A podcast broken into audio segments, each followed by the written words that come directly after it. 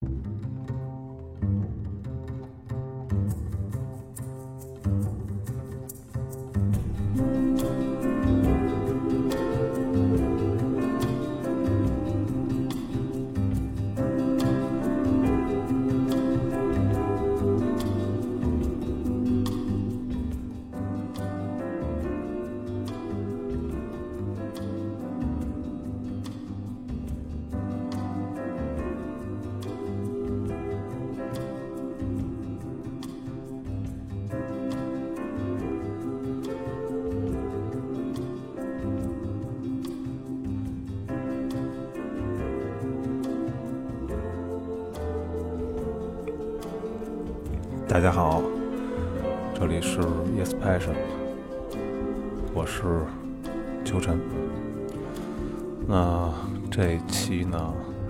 和大家聊一个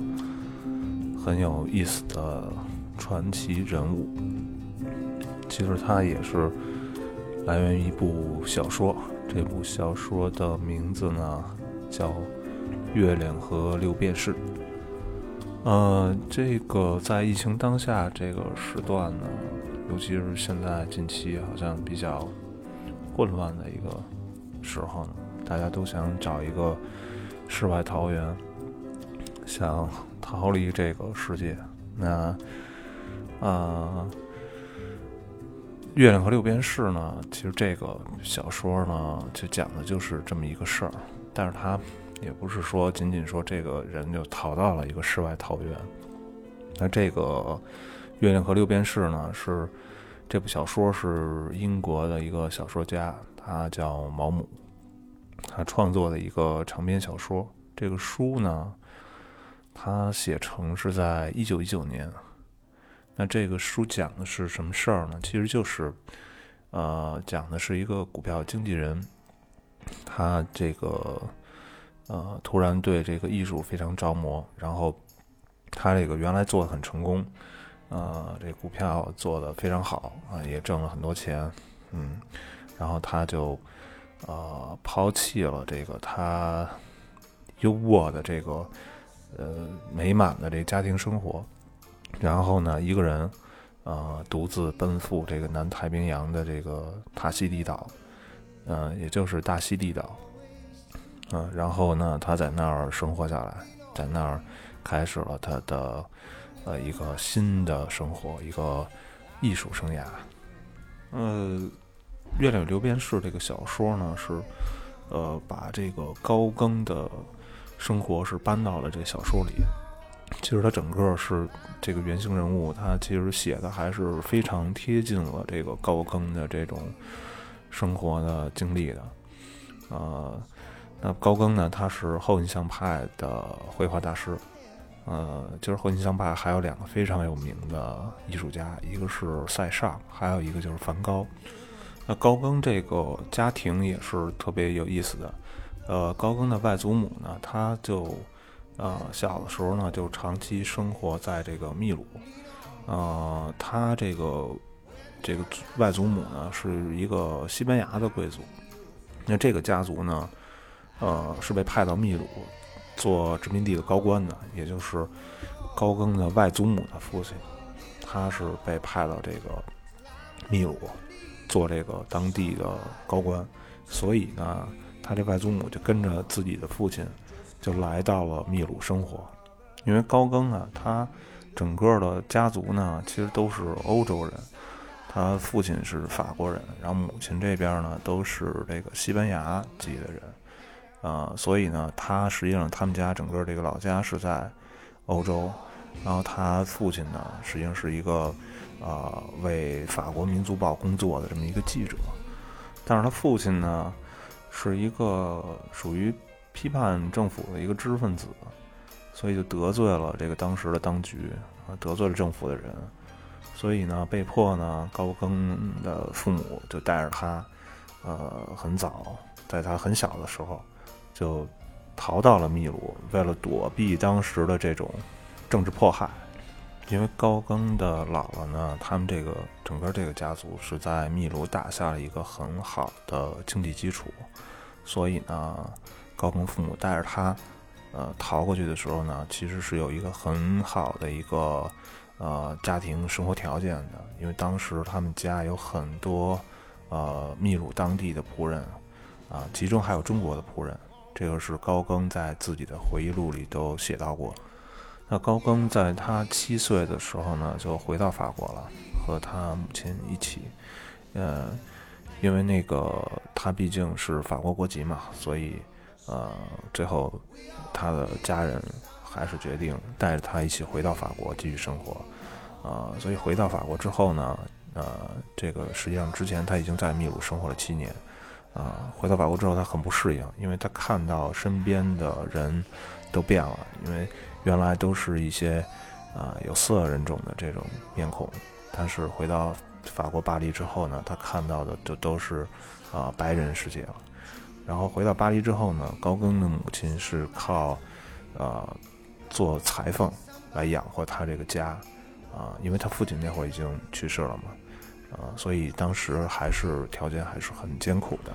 那高更十七岁的时候做出了一个决定，就是他要去当海员。啊，这个时候呢，他就离开了他母亲，啊，去做了海员。呃，之后又当上了海军。那这段生涯呢，让他就是航海到过很多地方，呃，到过比如巴西呀、巴拿马呀、大洋洲啊，包括东地中海。北极圈他都去过了，所以这段海上的生涯对这个孩子的影响是非常大的。好，聊到这儿呢，我们先放首歌吧，啊，然后回来我们接着聊。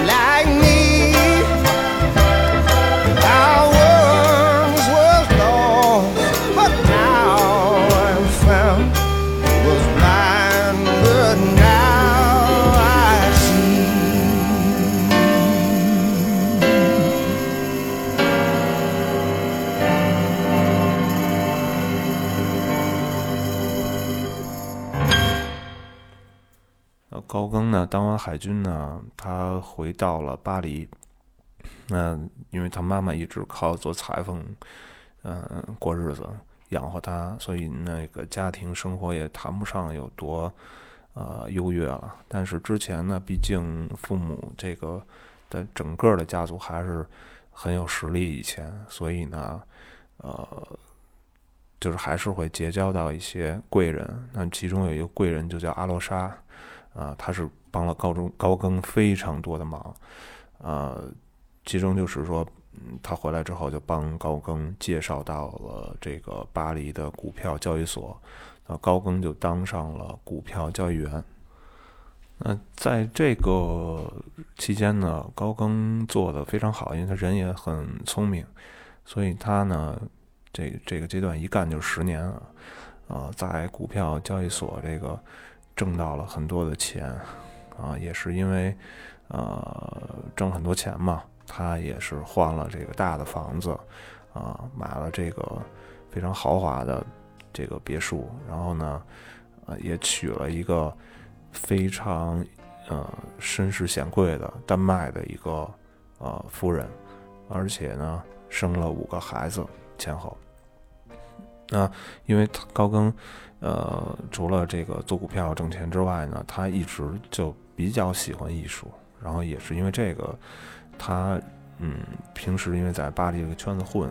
巴黎有很多的艺术家，当时活跃的好多都是印象派的艺术家，他就认识了有一个艺术家叫毕沙罗。这个毕沙罗呢，也是印象派非常有名的一个画家啊。这个毕沙罗的。人生经历跟高更就很接近，因为毕沙罗呢，他小的时候呢，是在这个南美洲的一个岛上生活了十多年，所以这俩哥们儿相见呢，就就觉得相见恨晚，一聊就非常投机，啊，就毕沙罗，因为嗯，是已经当时已经有点名气了，是是印象派很重要的画家，那高更呢，当然是个菜鸟了，他是个业余画家，所以他就。请教这个毕沙罗，开始跟这个毕沙罗开始学画。那高更就过了这么一种生活，就是开始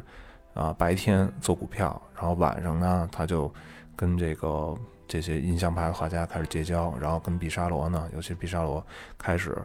这个喝酒啊、画画啊。然后高更也是因为他本身做股票还是有有点钱嘛，所以他自己也买画，他也投资了很多的艺术品。但是这个天有不测风云啊，股票市场也不是一帆风顺。呃，在这个一八八零年前后呢，由于这个经济开始不行了，就是法国巴黎的这整个这情况都不太好，所以高更呢就觉得就赔了很多钱，所以就觉得这个不能再这样了，所以他呢又结识很多画家朋友，所以这会儿呢。他就有一个想法，就是他不想再去做股票经纪人了，也不想不想再挣这份钱了嘛，就想呃去做一个画家，看看是不是可以。所以这个时候，呃，他就开始呃运营自己的，开始经营自己画的这个事儿了。但是这会儿他这个丹麦的贵族夫人啊，就对他这个。画家生涯呢，就要开启这个这个事儿呢，就比较反对啊，所以就跟他就经常吵架，就觉得他这事儿不太靠谱。但是高更呢是吃了秤砣铁了心了，就决定要干这个事儿。那这段就要省略一万字了，因为他们夫妻之间到底怎么吵架的呢，或者怎么争执的呢？这个在高更和他太太这个后来的这个通信里边都有。啊，所以这段呢，我们就对于他们的家庭矛盾，我们不做太多的解读和分析。那高更呢，在一八八六年的时候，他就选择呢离开这个家，因为这个跟自己的太太也是争吵呢，也没有什么结果，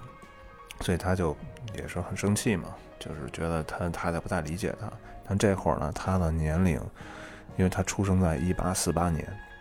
那一八八六年的时候，他已经是，呃，三十八岁了。那这显然是一个不靠谱的中年人的这么一个角色了啊，一个不靠谱的呃老公，也是一个不靠谱的父亲，但是呢，他还是做出了这么一个非常呃勇猛的决定啊，决定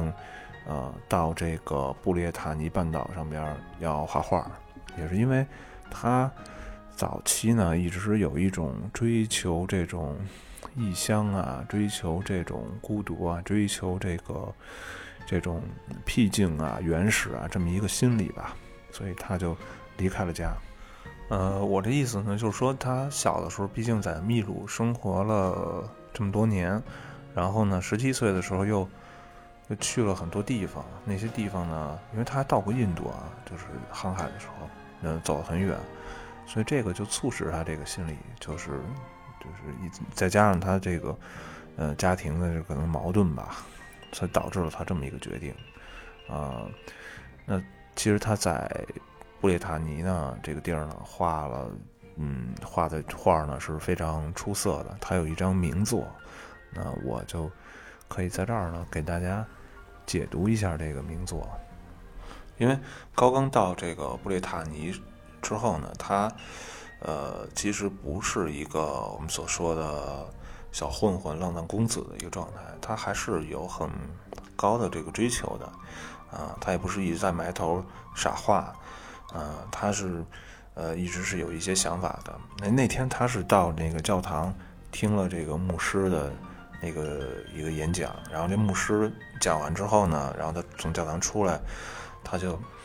啊非常。沉迷于那那个画面吧，然后他就画了那么一张画。那我这画呢，在那个，呃，我给大家这个图片也贴出来。其实这个就是他画的这张画叫《雅歌与天使搏斗》。这画的名字啊，这是一张非常有名的现在一张世界名作。那这个画画的是什么呢？是来自圣经第三十二章的一段故事，就是一帮那个修女啊。呃，出来，然后从教堂也出来，然后看这个天使和这个雅各的搏斗。然后那个，我们在这里边不讲那个圣经的这故事啊，就是就是高更呢，就说他这种想法，因为。之前他接受的这些印象派的画家，或者说他学习的这些东西，都是一些很现实的题材，就是风景啊、景物啊，都这些东西。但是他这会儿呢，他就开始把一些自己的一些啊幻想的东西，不是现实题材的东西画了出来啊。因为他早期和那个毕沙罗混的时候，学画的时候画的还都是印象派那些点彩、那风景啊什么的。他那从他早期作品能看得出来。啊，但是这会儿呢，高更开始把这种他，呃，看到的真实的场景和他的梦境就混在一起了。至于这故事是什么，大家可以去自己去看那个圣经的第三十二章啊。啊，这因为这个画呢，本身大家也可以从图片里看得出来，它并不是一个，呃，肯定不是一个现实题材了。所以这会儿我们才能感受到。呃，高更这个画家的就是魅力。那这会儿就感觉到高更和别人的不一样了，因为之前他接触到的那些老师啊，或者是跟他一块儿的同行啊，画的都是一些很现实主义的题材。虽然手法很新，印象派的手法是很新的，就是那会儿没有人这么画，然后他们用了一种新的技术啊，一种新的方式啊，这么画了，表现光影啊，表现色彩啊。他们是这么去做了，但是呢，在题材上并没有什么特别新颖的东西，也都是一些风景景物之类的东西，所以就是你一看就觉得也很也看多了也觉得很没意思。但高更这会儿就突破了一步嘛，他就是开始走向一种呃非现实的一些一些把自己感受融入进来这么一种风格。那他日后呢也是。逐渐的开始融进了很多这样的呃画面进来，这对他日后的那个风格等于是起到了一个转型。这张画儿啊，我们先听首歌吧，之后跟大家聊聊。高更之后就去了大溪地。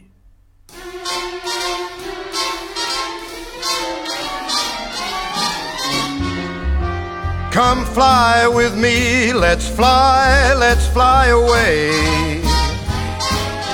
If you can use some exotic booze, there's a bar in far Bombay. Come on and fly with me. Let's fly, let's fly away. Come fly with me, let's float down to Peru. In Llama Land, there's a one man band, and he'll toot his flute for you. Come on, fly with me, let's take off in the blue. Once I get you up there, where the air is rarefied,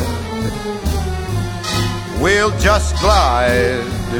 starry eyed. Once I get you up there, I'll be holding you so near.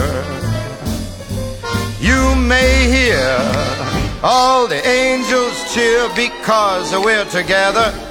Weatherwise, it's such a lovely day.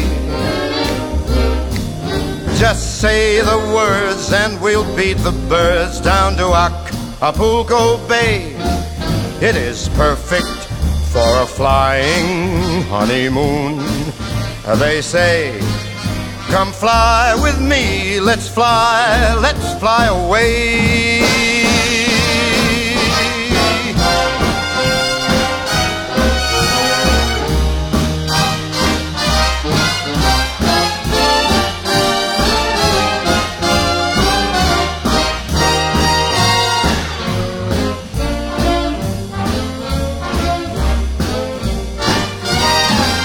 Once I get you up there where the air is rarefied, we'll just glide starry eyed. Once I get you up there, I'll be holding you so very near. You might even hear a whole gang of cheers just because we're together. Weatherwise, it's such a cuckoo day. You just say those words and we'll take our birds down to Acapulco Bay. It's so perfect for a flying honeymoon. Oh, babe, come fly with me. Let's fly, let's fly. Pack up, let's fly away.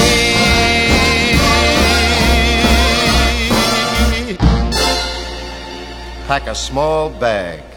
那首先呢，是要为大家介绍一下，啊、高更要去的这个岛。这个岛叫大溪地岛，呃，它主要的原住民叫波利尼西亚人，啊、这个这个人种很有意思啊，它其实是，呃，就是包含着一个南岛人大迁徙的这么一部人类史，就等于南岛大迁徙呢是史前人类海洋探索就是非常惊天动地的一笔。那至少在五千年前呢，就是源于中国华南的古人类，经过台湾、菲律宾、呃印度尼西亚群岛，然后一路向南挺进，然后就把能占的岛屿呢也都给占领了。然后一支呢又向西，然后向西这支就去了这个马达加斯加，然后向东的这个这另外一支呢，就是一路又占领其他的岛屿，一直到这个啊、太平洋上，呃所有的剩余的岛屿都给占占领了，然后也包括这个大溪地这个地儿，就是慢慢发展成为波利尼西亚的文化。说白了，就是大溪地岛上，就是波利尼西亚人，我们所说的这个人种的文化，它的文化根基是来源于中国的，啊、这个台湾的，它其实，嗯，它等于是一个华人移居的一个呃岛屿了。然后当地呢，也是其实这个文化就跟我们那客家那个文化是非常像的。啊、但是它也独立的发展出自己的这个特色了。我们可以从高更的画里也能看得出来，他后边到这个岛上的画这些人，其实我们对比一下，我们那个台湾的原住民，其实他就是其实是很那个样子都是很像的。那这个岛呢，在一八八零年呢是被法国人给占了，变成法国的殖民地了。但直到一九四六年的时候呢，这个岛上的居民才被获准可以获得法国的国籍。也就是说，经过几十年的这个斗争吧，或者说这种地位，才这个岛上的居民的地位和国籍才被承认。那早期我们可以想象，高更刚到那儿的时候，实际上，呃，这种欧洲白人和呃当地人的原住民的这个地位身份差别，其实是非常大的。那能到这个岛上的人呢，显然也是经过很多历练的，因为他们的这个历练就是航海嘛。因为你从中国这个南部。像台湾这个这个地方出来，你要航海到这个地方也是需要花费很多的精力和技术的，还有体力嘛。所以他们这些人是非常精通这种造船技术的，因为他们就是靠着这种古老的木船，就一路航海到这个最后迁徙到这个南太平洋的这个大西地岛上。所以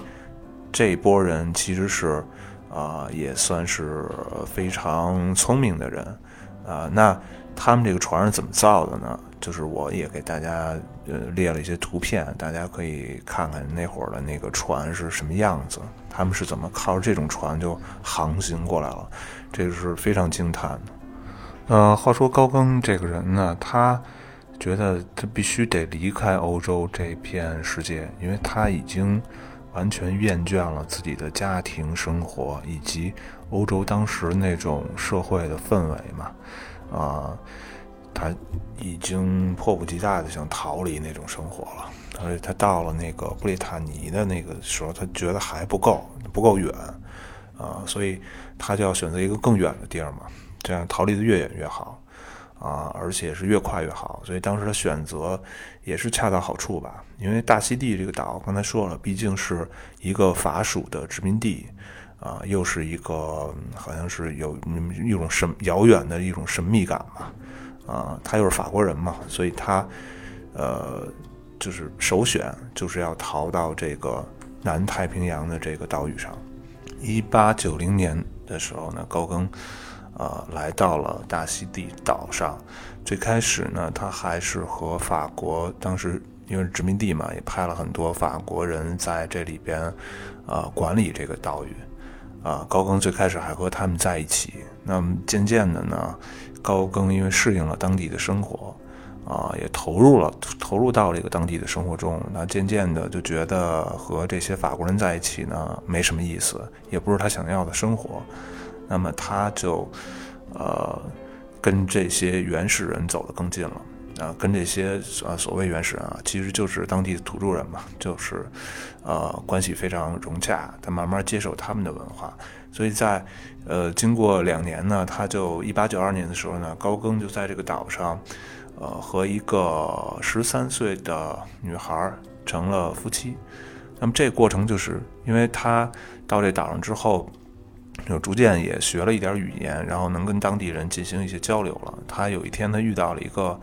呃，老妈妈，然后这个当地的土著人嘛，就跟他说了一些话，然后交流，然后高更说他其实想在这儿找一个太太，然后这个老妈妈就把他自己的女儿介绍了给高更。那这个现在看，这个简直在这种道德上，我们现代社会的人是没法接受的。但是在这个呃岛上呢，其实完全是另外一种呃，就是婚姻状态。婚姻制度吧，因为它岛上就没有所谓真正我们现在的这种婚姻制度，它完全是一种就是原始人的这么一种状态。所以高更，呃，这个时候呢，也完全成为了一个原始社会里的人。所以站在这个原始社会的角度看呢，他所做的事儿，我们今天看起来似乎是有点大逆不道吧。但是在当地的这个呃通婚制度或者文明里边是。呃，能够被接受的。那么高更在一八九二年呢，他就画了一张呃名作。那这张画呢，现在收藏在美国的水牛城。他这画的就是他当时娶的那位十三岁的太太。啊，我把这个照片也都就附在这个文章里边了。呃，那这画里面其实还有除了这个女孩之外呢，就还有一个土著的神灵。那么其实他呃想传达的就是这种神秘的原始文化呃带来的这种力量。那在一八九三年的时候呢，高更回了一次法国巴黎，呃，但是他实在是没法适应在法国的这种生活啊，因为虽然他也是经常是在巴黎这个阶段，一八九三年到九四年这个阶段，他也是在上流社会混，经常参加一些活动，而且他在当时还认识了诗人马拉美，而且。呃，他以这个马拉美的诗为灵感，还画了，嗯，画了画儿。这画儿现在也很有名。呃，但是他还是没法接受，呃，就是在法国巴黎的这种生活。所以在一八九五年的时候，他又回到了大溪地。他还是要追求这种原始文明的这种生活。啊，所以高更在这个时候还写了本书，叫《Nova Nova》，这个书也很有名，啊，大家可以找找看一看。那这个书呢，其实它里边也是，呃，就是主要是表示表表表明他的态度吧，就是说他对这个，呃，在大溪地生活这段时间啊，这种感受，对原始文明的这种赞美吧，因为当时在。当地的这个法国殖民者呢，他们是给原住民取了很多这个法文的名字。那其实高更是非常不接受这个这个事儿的，觉得这个，呃，实在是一种就是属于一种文化的这种殖民吧。啊，他不太认同这种文化等级差异这个事情，所以这个法国的这些殖民者呢，就其实很不喜欢高更的。他们觉得，呃，他们当然觉得自己的这种法国的这种。带来的这个文化，白人的文化应该是高高在上的。呃，最后呢，高更在一八九五年到一九零三年这个时间呢，一九零三年他去世了。呃，他这个时间段内一直生活在大溪地的马尔济群岛。这个时期，他画了一张巨作，这张作品是很有名的，叫《我们是谁？我们从哪里来？我们到哪里去？》这是一张很大的油画作品，呃，这张画大家自己去搜搜看吧，呃，那张画现在是藏收被收藏在美国的波士顿美术馆。那这个时候他画这张画的时候，高更的身体已经很不好了，他也得了梅毒，呃，眼睛也不是太好，呃，这可能是就一他这种生活经历吧，他这种选择吧，必然要承担的结果。呃，其实我身边的人也有这样的这种呃很特别的经历的人，我也是非常敬佩的。就是可以选择一种新的生活方式啊，或者到一个新的地方啊，其实这个是需要很大的勇气的。呃，其实高更在画这张画的时候，一直在思考这些事儿，就是一些征集的问题。呃，就是人类从非洲大地走出来，迁徙到世界的各地，也发展出各式各样的文明，也经过了多少代的基因突变，然后发就发展出各式各式各样的人种。嗯，他自己也经历了一个，就是从工业文明的社会，就像欧洲、法国那样很发达的，呃，工业革命之后这样一个社会。然后他一下放弃这样的生活，然后回到原始社会，再重新做一个原始人这样的生活经历。那高更是用他自己的选择和经历，呃，去质问吧，质问这个人活着的价值。虽然他最后得到的是一个非常悲惨的结局吧，但是在他的生活经历里，可能，呃，这种过程中，包括他的创作，他的作品。